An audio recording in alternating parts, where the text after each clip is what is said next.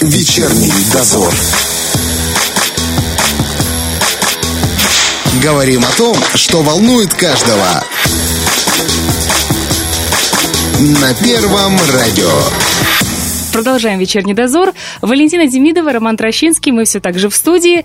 Но, согласно статистике, в среднем 50-60% населения страдает от нарушения работы и заболеваний органов пищеварительной системы. В крупных городах эта цифра может увеличиваться аж до 90%.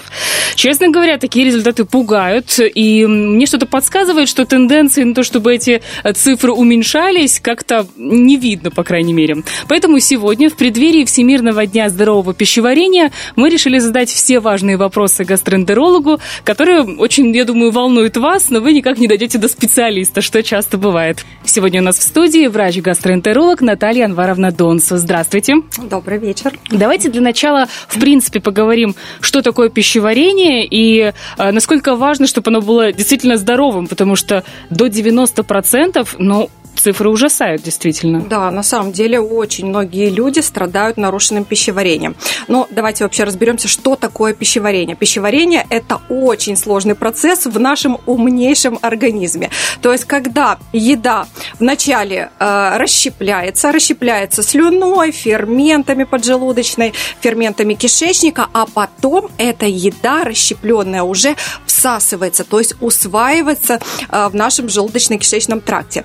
Так вот, э, то выражение «мы есть то, что мы едим», да, на да, самом да. деле э, ученые перефразировали «мы есть то, что мы усваиваем». То есть О, кушать как. мы можем, Хорошо. конечно, много продуктов, а усваиваем ли мы их?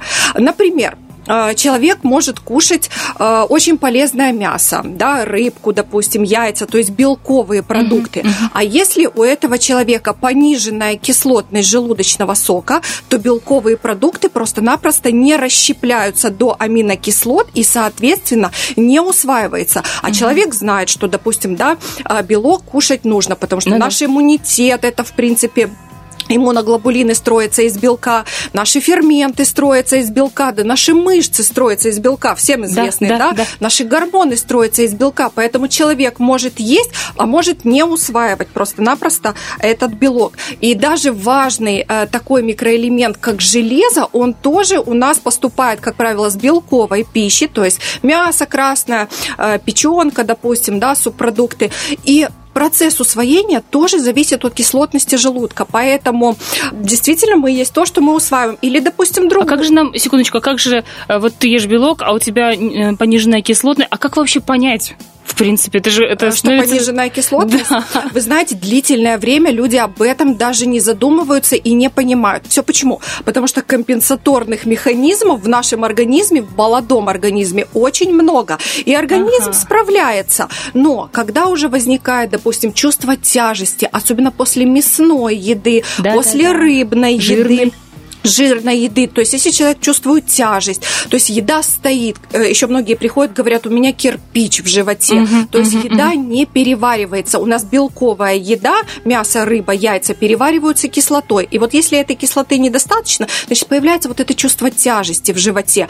Ну и если эта белковая еда не расщепилась, то она, извините, гниет в нашем угу. организме. И у человека появляется вздутие, брожение, э, проблемы со стулом. Э, и тогда уже, конечно, человек обращается за медицинской помощью, да, обследуется, но и мы понимаем, mm-hmm. что причиной этому является, конечно, пониженная кислотность желудочного сока.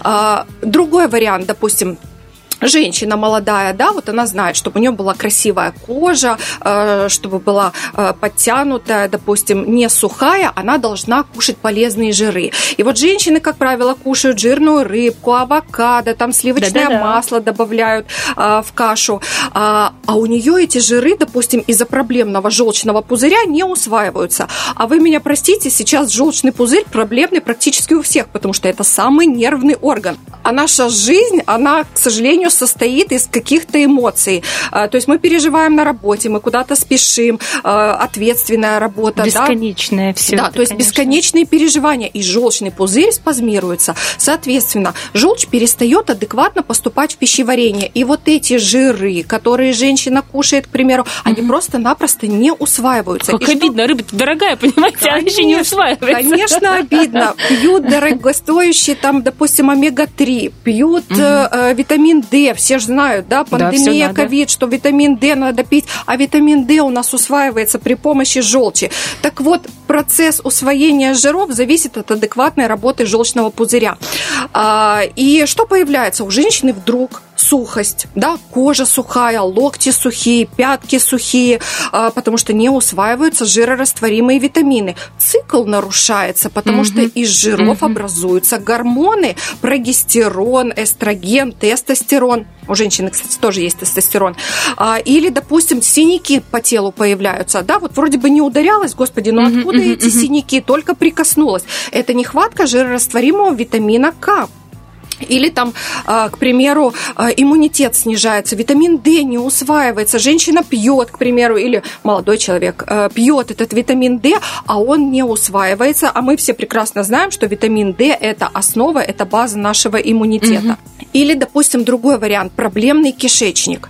Стоит знать, что э, 95% серотонина медиатора радости, хорошего настроения вырабатывается микрофлорой нашего кишечника. Да ладно. Это И не, в это головном, тоже... это не в головном мозге вырабатывает. С ума Головной мозг у нас всего 5% серотонина вырабатывает, от чего у нас хорошее настроение, а 95% вырабатывает микрофлора кишечная. База иммунитета, иммунитет у нас тоже в кишечнике, потому что именно в кишечнике находится лимфоидная ткань, которая продуцирует вот эти вот иммунные клетки. Так вот, если у человека постоянное вздутие, если у человека какой-то проблемный стул, да, или э, послабление, или не ежедневный этот стул, то э, нарушается нормальный состав микрофлоры. И что получается? Человек страдает от депрессии, от тревог каких-то, э, не может нормально спать, э, страдает иммунная система, то есть появляются какие-то частые ОРЗ, эти ОРЗ вечно дают осложнения там, в виде бронхитов, в виде гайморитов. То есть настолько важно состояние нашего желудочно-кишечного тракта для того, чтобы мы были здоровы. Обалдеть просто. Ничего себе. Это все в одном месте, друзья, сосредоточено. И если вы болеете часто ОРЗ, и это все может зависеть от кишечника. Задумайтесь, задумайтесь об этом. И вот при этом, при всем, конечно, хочется понять, а как тогда сохранять э, в здоровом состоянии свой желудочно-кишечный тракт, особенно когда тебе за 30, и когда эм, вот эти компенсаторные э, Механизмы механизмы истощаются, да? перестают работать. Ну, для этого, конечно, здоровье нужно беречь с молоду. И э, основа правильного, э, хорошего пищеварения – это, конечно же, наше правильное питание. Ведь здесь, в общем-то, принцип автомобиля. То есть заправляем автомобиль плохим бензином, ну, соответственно, Да. автомобиль э, работает да, через пень-колоду. Заправляем хорошим, он, э, конечно, работает отлично. Точно так же и наш организм. То есть если мы будем себя правильно питать, мгм. а, то, конечно же, мы а, а, сохраним наш желудочно-кишечный тракт здоровым. Вообще, вообще, что такое пища? Для чего мы едим? Чтобы жить. Пища, правильно, чтобы жить качественно. Пища – это строительный материал. Строительный материал для э, производства гормонов, ферментов, э, мышц, э, для того, чтобы строились нервные наши клетки, для того, чтобы мы думали, для того, чтобы мы ходили, для того, чтобы мы были энергичны и счастливы. Поэтому ежедневно вообще наш организм должен получать 8 незаменимых аминокислот. Это все приходит с белковой едой, мясо, рыба, яйца. Должен получать полезные жиры, Так. Полезные жиры, это имеется в виду а, сливочное масло, рыбка, оливковое масло. Мы не говорим о трансжирах. Трансжиры – это спреды, это плавленые сырки, это магазинные Мгм, майонезы, мгм. допустим, это э, многократно пережаренное масло.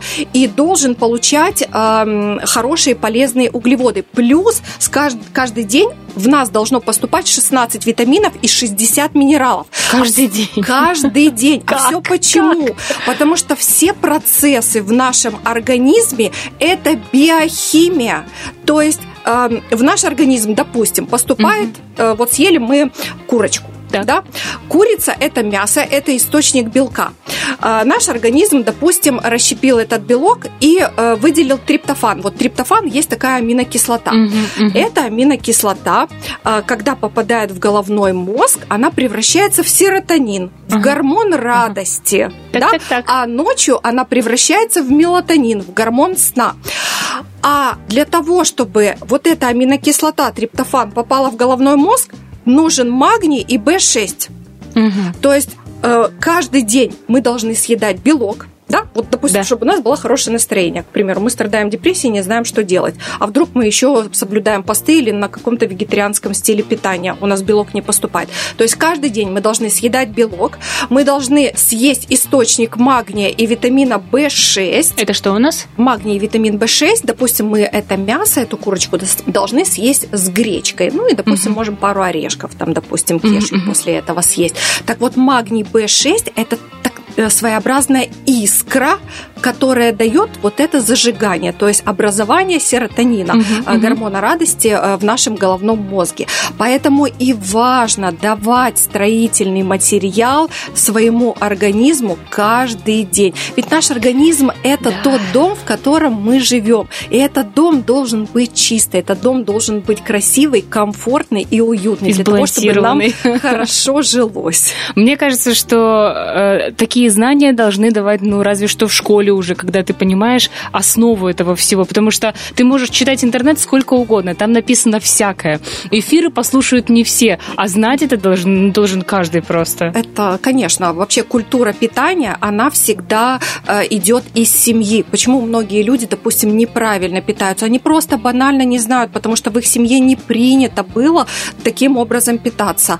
А когда человек, конечно, уже э, для себя начинает это Да. изучать, конечно, многое меняется в его жизни. Удивляешься, удивляешься, каждый раз глаза все шире и шире А становятся. как правило, когда человек к этому прибегает? когда становится все плохо. как вот на самом деле, когда Да. становится уже плохо, то есть когда появляются какие-то проблемы, человек начинает задумываться, а из-за чего это у меня? И тогда уже начинает разбирать вот эту тему, правильное питание. То есть мы на самом деле, пока мы здоровы, мы не чувствуем это здоровье. Да. А когда уже начинаем его терять, тогда уже начинаем пытаться его хоть как-то вернуть, удержать. Самая большая проблема, мне кажется, Да, наших да. людей. Хочется еще э, узнать, вот мы с вами годами едим, радуемся той еде, которую мы поглощаем, зачастую это неправильная еда, и к чему это в конечном итоге приводит? Хочется узнать вот эти основные заболевания, которые мы наедаем, так сказать. Да, этих заболеваний, конечно, очень много. В первую очередь мы наедаем себе лишний вес. То есть чрезмерное калорийное питание, когда мы потребляем больше, чем расходуем Мгм. за день, куда эта вся еда, куда эта вся энергия девается? Организм ее просто-напросто складирует. И здесь, в принципе, не надо переедать каждый день. То есть, допустим, просто съел дополнительно кусочек маленькой шоколадки. Там сегодня 300 килокалорий, э, на 300 килокалорий съел бол- больше, завтра на 300 килокалорий съел больше. И эта вся энергия просто-напросто накапливается. На будущее, на, На- черный день. На- ну, конечно, только черный день у нас все никак не наступит. А, Многие относятся к лишнему весу абсолютно легко. Ну, вроде как чувствуют себя комфортно, как бы ничего страшного. А тем не менее, жировая ткань – это э, эндокринный, то есть гормонально активный орган. То есть наша жировая ткань, как ни крути, вырабатывает продукты воспаления и вырабатывает гормоны, Мгм. которые рано или поздно все равно влияют на наше здоровье. Вообще ожирение, чтобы вы понимали, это такая же болезнь, как бронхиальная астма, как сахарный диабет, как гипертоническая болезнь, как ревматоидный артрит. И э, его тоже нужно лечить. Ведь никто же не подумает, ревматизм лечить мне или не лечить. Все лечат ревматизм, и сахарный диабет все лечат, и, гип- и бронхиальную астму все лечат. Так вот, ожирение точно так же нужно лечить. И дело в том, что сейчас а, просто пандемия ожирения. Вот Просто кажется, что ожирение это когда ты, ну, очень большой и тучный. А когда ты ожирение... еще влезаешь в дверь, то уже хорошо. Ожирение э, всегда можно, допустим, не по весу, не по килограммам сориентироваться, а по объему талии. Так. У женщины объем талии должен быть 80 сантиметров, то есть до 80 сантиметров, у мужчин до 94 сантиметров. Талия, это на самое узкое место Да, в... Мгм. Да, то есть э, если объем талии больше, это уже расценивается как лишний вес, как Мгм. ожирение. А, ожирение само по себе оно не болит. И не чешется, и никак оно себя не проявляет. А, ожирение дает осложнения, сосудистые, как правило, осложнения. И чтобы вот вы понимали, за один год умирает 4 миллиона людей от осложнений ожирения. Это э, сахарный диабет, это инфаркты, инсульты, это тромбозы различные. Если сравнить, допустим, за год пандемии, вот угу, когда угу. была очень высокая смертность, умерло всего 1,1 миллион людей а от последствий ожирения 4 миллиона людей ежегодно. умирают. Ежегодно, конечно. Поэтому ожирение э, – это первое, что люди себе наедают. А наедают чем? В первую очередь это избыток сахара в нашем рационе. И сахар – это не, тот, не только тот обычный сахар, который мы там добавляем в чай, в кофе, допустим, или в выпечку. Сахар – это белая мука. Она превращается сахар? в сахар в нашем организме, конечно. Ну как так-то? А, сахар – это молочка это молоко, это наши латы, молочные коктейли. А, сахар – это пиво, оно содержит солодовый сахар. Мед содержит мужчины? солодовый сахар, конечно.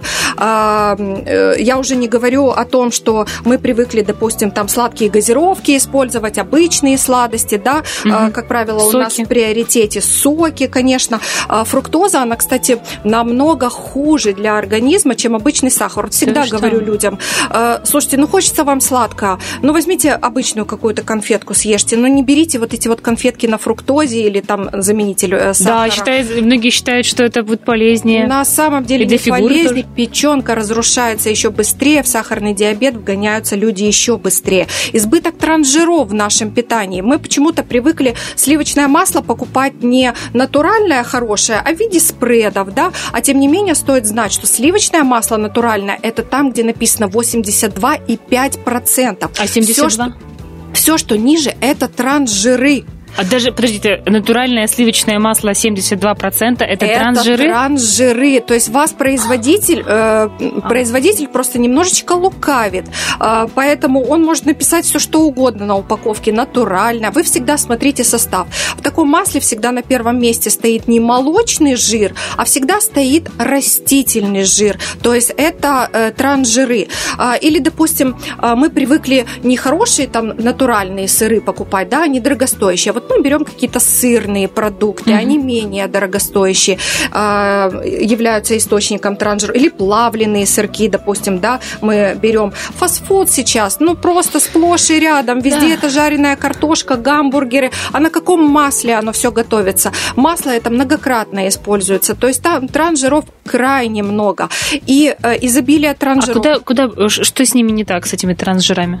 А, трансжиры, они а, повреждают э, сосудистую стенку и вызывают процесс атеросклероза в нашем организме. Плюс трансжиры, когда э, связываются с сахаром, вот как раз если сахар съедим отдельно, угу. допустим, чего-нибудь сладенькое, угу. оно может не отложиться в жир, оно все пойдет на энергию так. нашу. А если мы съели вместе с жиром... Гамбургер ну, допустим, с Кока-Колой. Гамбургер с Кока тортик обычный съели, да, там транжиры, крем угу, а, угу. и... Эм, много сахара, допустим, да, вот именно это сочетание, оно будет откладываться в подкожно-жировую клетчатку, потому что для нашего организма в приоритете всегда э, углеводы, то есть энергия образуется из Быстро, углеводов, да, поэтому, да. да, организм возьмет сахар в качестве энергии, а транжиры просто-напросто отложит э, в подкожный жир.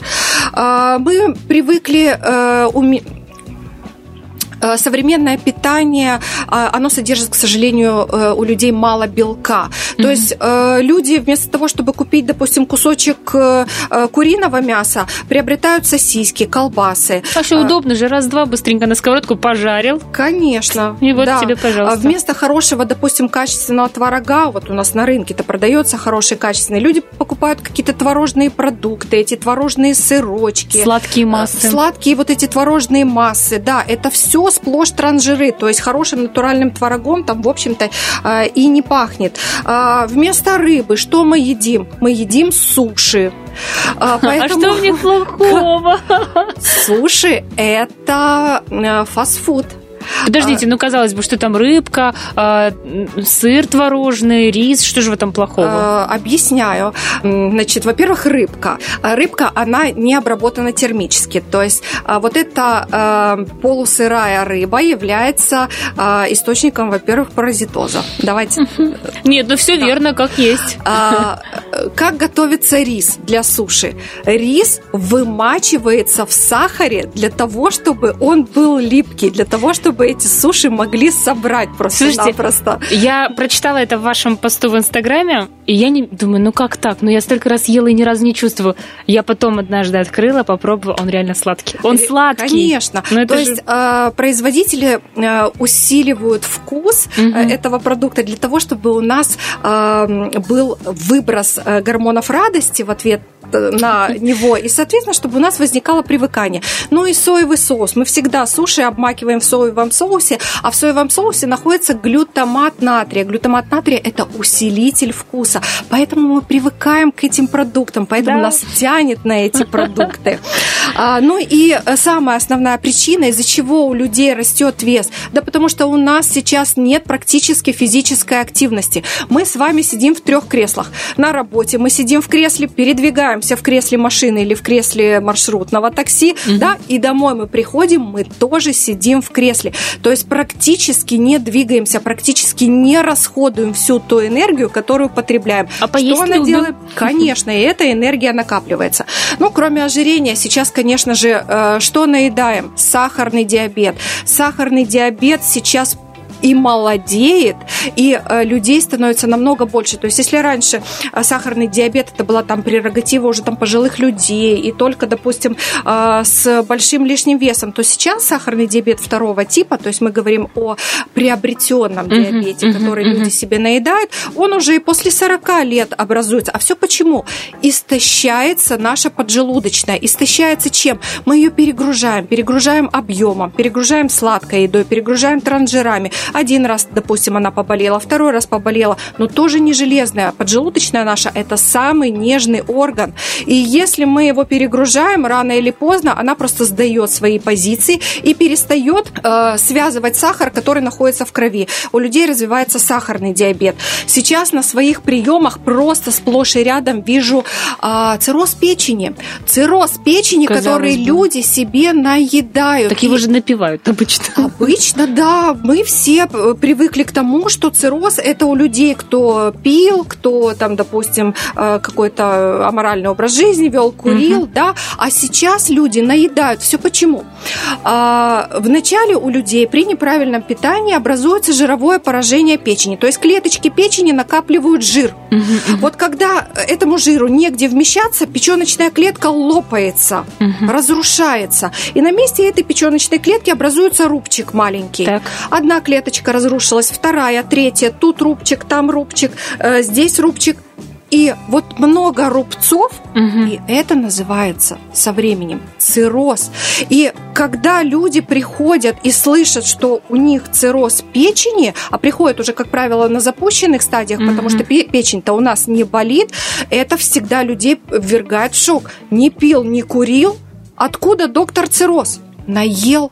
Поэтому и важно правильно питаться, конечно же, э, всегда. Весна и начало лета – это традиционное время, когда все стараются скинуть те самые наеденные килограммы. И, ну, естественно, это э, а давайте мы будем худеть, давайте мы будем э, различные детокс-программы проходить, смузи пить, голодать и так далее. Тут огромное количество марафонов в Инстаграме, чем только девушки не занимаются. Как вы, как врач, относитесь к подобному и как здесь не перегнуть?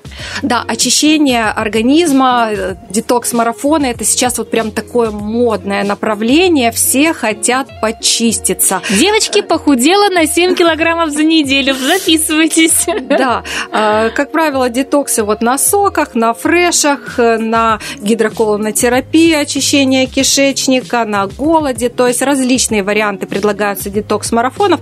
Мое мнение, как гастроэнтеролога, как диетолога, детокс-марафоны – это для тех людей, которые не знают вообще, как происходит детокс в нашем организме.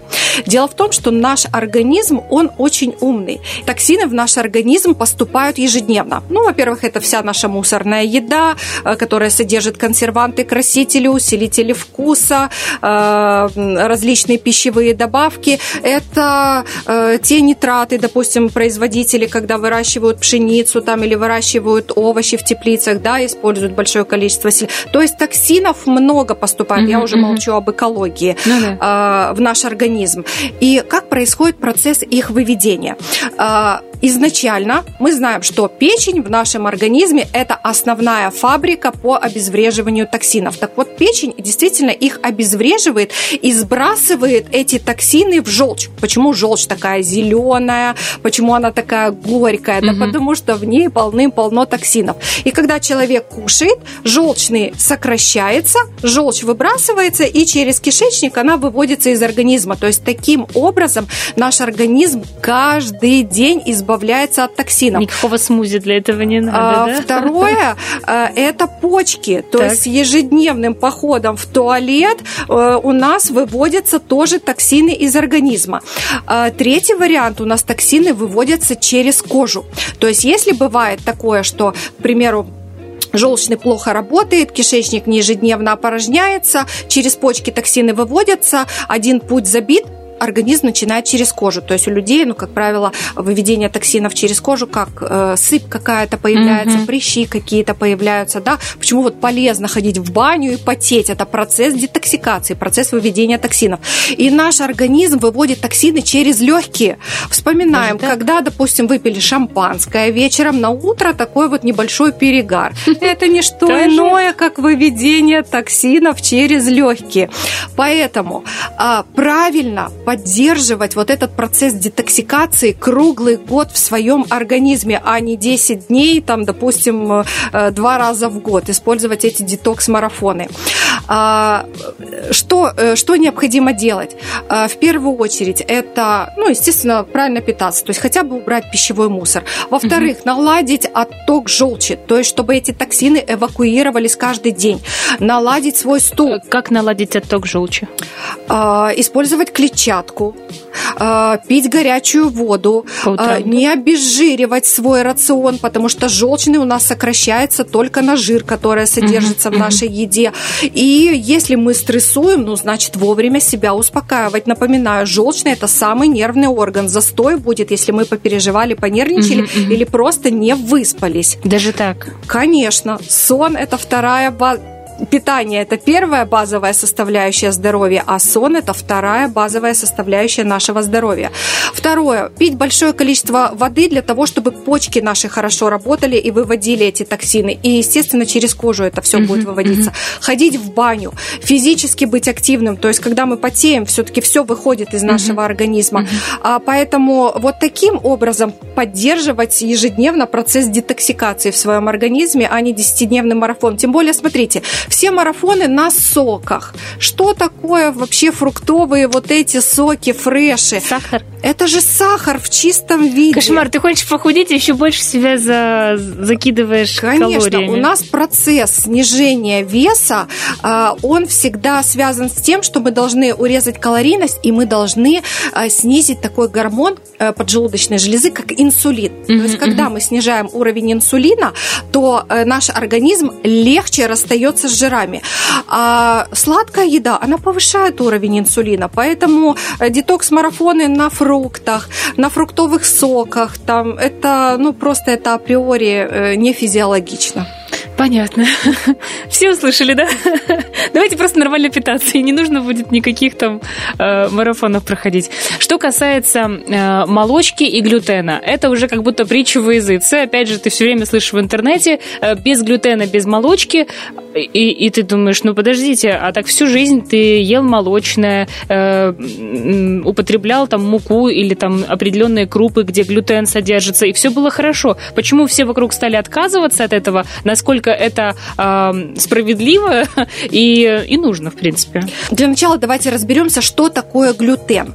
Глютен – это клейковина, которая содержится внутри зерна. И именно э, она вот, допустим, делает вязкой кашу, разваристой, такой вязкой, и дает вот такую консистенцию, допустим, продуктам из белой муки. То есть глютен у нас содержится э, в пшеничной каше, к примеру, да, он содержится э, в булочках, там, э, в тесте, э, в, В хлебе, э, да, то есть э, многие э, Производство зерна, в общем, там, где да, есть. где есть зерно, э, кроме, допустим, гречневой крупы, кроме риса, кроме пшена, кроме кукурузы, э, в принципе, везде содержится глютен. А, Что такое клейковина? Вот э, если вы когда-то готовили, допустим, из муки, да, вы когда с мукой поработаете и моете руку, вы не можете вот эту муку смыть, да? Такая, То есть такая бы, да? слизкая масса липкая на руке, и ее нужно не смывать, ее нужно прям поскрести для Да, того, чтобы да. просто-напросто убрать. То же самое клейковина делает и в нашем кишечнике. А, В нашем кишечнике есть ворсинки которые усваивают все питательные вещества, все витамины, минералы, белки, жиры, углеводы, все усваивается вот этими ворсинками. И получается, вот эта клейковина, она эти ворсинки склеивает. И в кишечнике возникает воспалительный процесс. А Это всегда проявляется появлением вздутия, а, метеоризма. То есть э, женщины говорят, утром проснулась, живот могу втянуть, а вечером не могу втянуть живот, вот прям выпирает. Да, То есть это да, да. Глютен вызывает вот этот процесс брожения в кишечнике и, естественно, нарушается работа кишечника. У небольшого процента людей э, есть э, аллергия на глютен. То есть это заболевание называется целиакия. Как правило, оно вовремя диагностируется, но у большинства людей нет целиакии, у большинства людей повышенная чувствительность к глютену. А почему она появляется? Да потому что мы переносим какую-то острую кишечную инфекцию, не долечили ее, да, в кишечнике воспаление. Один раз приняли курс антибиотиков, второй раз приняли курс антибиотиков, не восстановили микрофлору, не подлечили кишечника. Стоит знать, что после каждого курса антибиотиков пробиотики нужно пить минимум месяц-полтора, а не так, как мы привыкли э, недельку. пластиночку. Одну пластиночку, да, попить, вроде бы все нормально, э, ничего не беспокоит, и поехали дальше. Токсичная еда поступает в организм, и это тоже отравляет наш кишечник. Поэтому у людей появляется повышенная чувствительность к глютену. И, как правило, конечно же, если люди такие обращаются на прием с постоянным вздутием, с проблемным пищеварением, первое, что я делаю, это полностью отменяем э, продукты, которые содержат глютен. Для чего? Для того, чтобы восстановилась слизистая кишечника.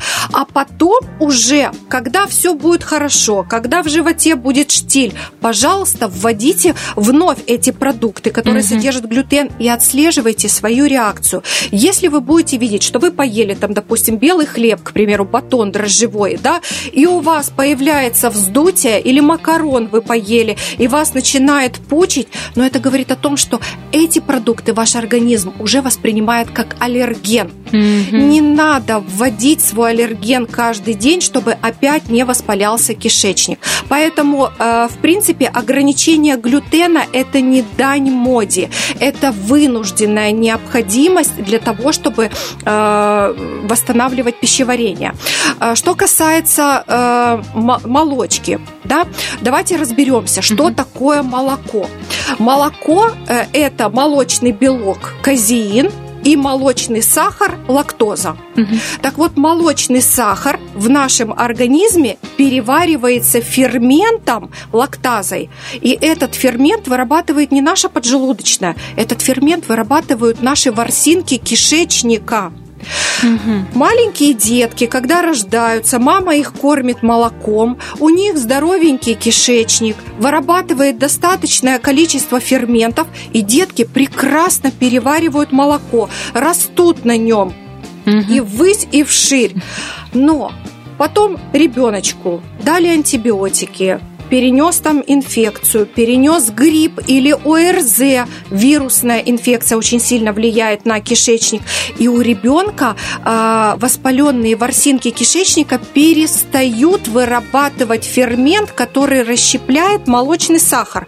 Поэтому в дальнейшем ребенок, допустим, или уже взрослый человек э, пьет молоко, и у него появляется несварение, вздутие, расстройство появляется. А, ну и человек, конечно же, понимает, что молоко ему пить нельзя. Но некоторые люди все-таки а, знают, что, допустим, меньше всего молочного сахара находится не в молоке, а в кефире, в кисломолочных uh-huh, продуктах. Используют кисломолочные продукты. Дело в том, что там тоже есть молочный сахар, лактоза. То есть э, на него тоже необходима выработка этого фермента. И если человек все-таки продолжает использовать э, молочку, это тоже ведет к повреждению ворсина кишечника, это тоже приводит человека на прием к гастроэнтерологу. И мой принцип на время лечения всегда ограничиваю продукты, содержащие глютен, угу. всю молочку убираю из рациона и ограничиваю людям сахар. И, о боже, какое чудо! Люди через месяц, полтора, два приходят и говорят, доктор, спасибо огромное. Мы не знали, что просто изменив свое питание, можно чувствовать себя комфортно. Слушайте, а молоко без, э, безлактозное, по-моему? Безлактозное молоко как вы к этому есть. Относитесь? А, здесь нужно смотреть, на что э, человек реагирует. Молоко состоит э, из молочного белка, казеина. Так вот, коровий молочный белок угу. это тип А1. Угу. Это белок, который поддерживает воспаление в нашем организме и снижает иммунитет. А вот есть молочный белок тип А2, козье молоко, кобылье, овечье молоко. Вот это хороший э, mm-hmm. молочный белок. То есть всегда людям говорю, в приоритете у вас э, овечья брынзочка, э, допустим, козья брынза, да, или йогурт сделать из козьего молока самостоятельно дома, вот это приоритетная молочка. Это там же такой запах будет, понимаете, уже как-то не то, уже не тот йогурт. Э, когда э, человек приходит с проблемной кожей, когда у него прыщи да. на лице, когда у него э, э, дерматиты непроходящие, когда у него псориаз, то, знаете, люди только убирают молочко, э, молочную еду из своего рациона и уже видят, а кожа-то почистилась, потому что человек не переносит э, вот этот коровий белок э, А1. Я правильно понимаю, что если э, правильно подойти к лечению, если э, вытащить себя из этого состояния, то через время иногда что-нибудь можно все-таки себе конечно, позволять. Конечно. И отслеживать свою реакцию. Если видите, что организм начинает сопротивляться и дает вам знать угу, в виде нарушенного угу. пищеварения, включайте заднюю. Принято. Что касается нервов и ЖКТ. Казалось бы, да, где нервы, а где твой желудок? Почему это так связано? Каким образом? И какие бывают симптомы? Потому что, мне кажется, иногда люди не понимают, что э, есть эта связь. Да, ну, связь, кстати, очень прямая. Дело в том, что наш головной мозг соединен с кишечником э, при помощи блуждающего нерва. То угу. есть это такой телефонный кабель. Мозг звонит, э, и по телефонному кабелю кишечник снимает трубку и реагирует, соответственно. Угу. То есть если человек переживает, если он нервничает, кишечник сразу будет давать э, реакцию. То есть или, допустим, будет быстрая перистальтика. Ну, к примеру, все знают медвежья болезнь, да, болезнь студентов. Нет, То не знают. Перед экзаменом, когда студент нервничает, он не вылазит из туалета, то есть послабление стула. Это на фоне эмоционального стресса двигательная активность кишечника усиливается, и у человека появляется расстройство. А, либо, допустим, человек переживает, нервничает и спазмируется желчный пузырь, так. или спазмируется желудок. Угу. Человек чувствует боли в желудке. А все почему? Да потому что понервничал. То есть связь головного мозга с желудочным кишечным трактом прямая. И э, когда человек ко мне приходит с нарушенным пищеварением, они все приходят нервные на самом деле. Э, э, Все-таки говорят же, доктор на пациентов не обижается. То есть я понимаю, что он пришел, у него застой желчи на нервной почве, он желчный, он вот эту всю желчь мне выплескивает. Мне нужно просто выслушать и с улыбкой дать определенные рекомендации. Поэтому а, на своих приемах, конечно же, а, кроме того, что корректирую пищеварение, там таблетками, спазмолитиками, угу. ферментами, обязательно назначаю препараты, которые успокаивают нервную систему, потому что если не успокоишь нервную систему, как спазмировалась, так и будет спазмироваться желудочно-кишечный тракт, и все, в принципе, проявления э, возобновятся. Дышим носом, выдыхаем ртом, друзья. Еще один момент, у нас не так много времени остается, но все-таки хочется успеть. По поводу вкуса во рту. Вот бывает кислый вкус, бывает горький вкус. Э, есть ли это какой-то признак того, что нужно обратиться к врачу и узнать, что, что с тобой не так? Или все в порядке? Э, ну, в, в принципе, причина понятна. Это заброс содержимого желудка по пищеводу в полость рта. Угу. Если в желудке желчь, допустим, забрасывается, то человек чувствует горечь во рту. Угу. Если... Это уже серьезные, да, я так понимаю, вещи? Это на нервной почве очень часто Серьезно? бывает. Конечно. То есть э, перистальтика э, пищевода, она угу. обычно из желудка, она обычно идет вниз по пищеварению. Угу. А если человек понервничал, то у него перистальтика будет идти в обратную сторону. Желудок будет стоять. Почему на нервной почве? Многие говорят, не могу кушать. Угу. Желудок стоит, и перистальтика идет, вот эти сокращения идут в обратную сторону. Что в желудке находится, то и попадает в полость рта. Так, а что касается кислого вкуса? Кислый вкус – это не обязательно повышенная кислотность желудочного сока. Это может быть обычная, нормальная кислотность, просто которая забрасывается. У нас просто люди привыкли, если чувствуют кислый вкус во рту, срочно использовать препараты, снижающие кислотность. На самом деле это неправильно. Наоборот, э, здесь нужно проверить кислотность. Чаще всего это при пониженной кислотности желудочного сока. То есть все равно при пониженной кислотности в желудке хоть 2-3 клетки, но кислоту вырабатывают, ну, чтобы переваривать да, белковую еду. И вот эти две-три клетки, выработавшие кислоту, вот эта кислота попадает, в общем-то, в полость рта, человек чувствует. Поэтому здесь э, нужно успокоить нервную систему, нормализовать перистальтику, то есть сократительную функцию вниз. Ну, максимум можно лучше воспользоваться антоцидами по типу малокса, фосфолюгеля, альмагеля, mm-hmm. то есть вот такими средствами mm-hmm. для того, чтобы был вот этот обволакивающий эффект. Но ни в коем случае не, не бегите в аптеку за амезами, за пантопрозолами вы только себе э, ухудшите состояние. Кстати, про вот эти самые таблетки. Мизим всем известный, и если чуть что там переел, ты сразу сверху мизимом высыпаешь. Насколько это правильно, и может ли это дать какой-то нехороший эффект? Э, ну, если э, это иногда происходит, то заедайте себе на здоровье мизимом, панкреатином, любыми другими ферментными препаратами. Лучше всего заедать а, там, где ферментами, где панкреатин идет вместе с желчными кислотами, то есть по типу фистала. Uh-huh. Просто лучше будет, комфортнее пищеварению. В принципе, э, иногда можно это делать. Это действительно реальная помощь э, вашей поджелудочной железе, потому что если был большой объем принятой пищи, то вот это все счастье поджелудочная должна переварить, а так вы используете ферментные препараты, чтобы хотя бы чуть-чуть помочь ей переварить вот этот весь объем. Однократно можно использовать, но если человек подсаживается постоянно, используют эти ферментные препараты, поджелудочная очень быстро привыкает. А зачем мне работать, если за меня работает кто-то сверху? И она просто перестает вырабатывать адекватно свои ферменты. Но есть одно но. Это если это делает молодой человек. Так. А если уже, допустим, поджелудочная истощилась, если у человека э, хронический какой-то панкреатит, да, если уже поджелудочная действительно не вырабатывает этих ферментов, угу. то когда мы даем их извне, мы просто помогаем пищеварению. То есть человек может их использовать и на постоянной основе. Молодому не надо приучать, а уже с хроническими заболеваниями, да, угу. это наоборот хорошо. Э, и вернемся немножечко по поводу пониженной и повышенной кислотности. Э, мы цепляли эту тему еще в начале, но все-таки хочется понять, откуда что берется и что это из себя представляет. На нервной почве. Да ладно, опять. Наши клетки желудка, если мы стрессуем, либо вырабатывают большое количество кислоты, либо наоборот полностью приостанавливают процесс выделения э, кислоты. На своих приемах принципе, сплошь и рядом вижу людей с пониженной кислотностью желудочного сока. Одной из причин понижения кислотности является наличие а, бактерий в желудке. А, называется она хеликобактер пилори. То есть, как правило, заражение происходит при контакте. Либо мама, допустим, облизала ложку, да, ребенку дала, э, и эта инфекция попала э, ребенку в желудок. Либо супруг, допустим, э, являлся источником этой хеликобактерной инфекции. То есть есть вот этот хеликобактер, э, есть агрессивные формы, а есть просто носительство, не агрессивные mm-hmm. формы.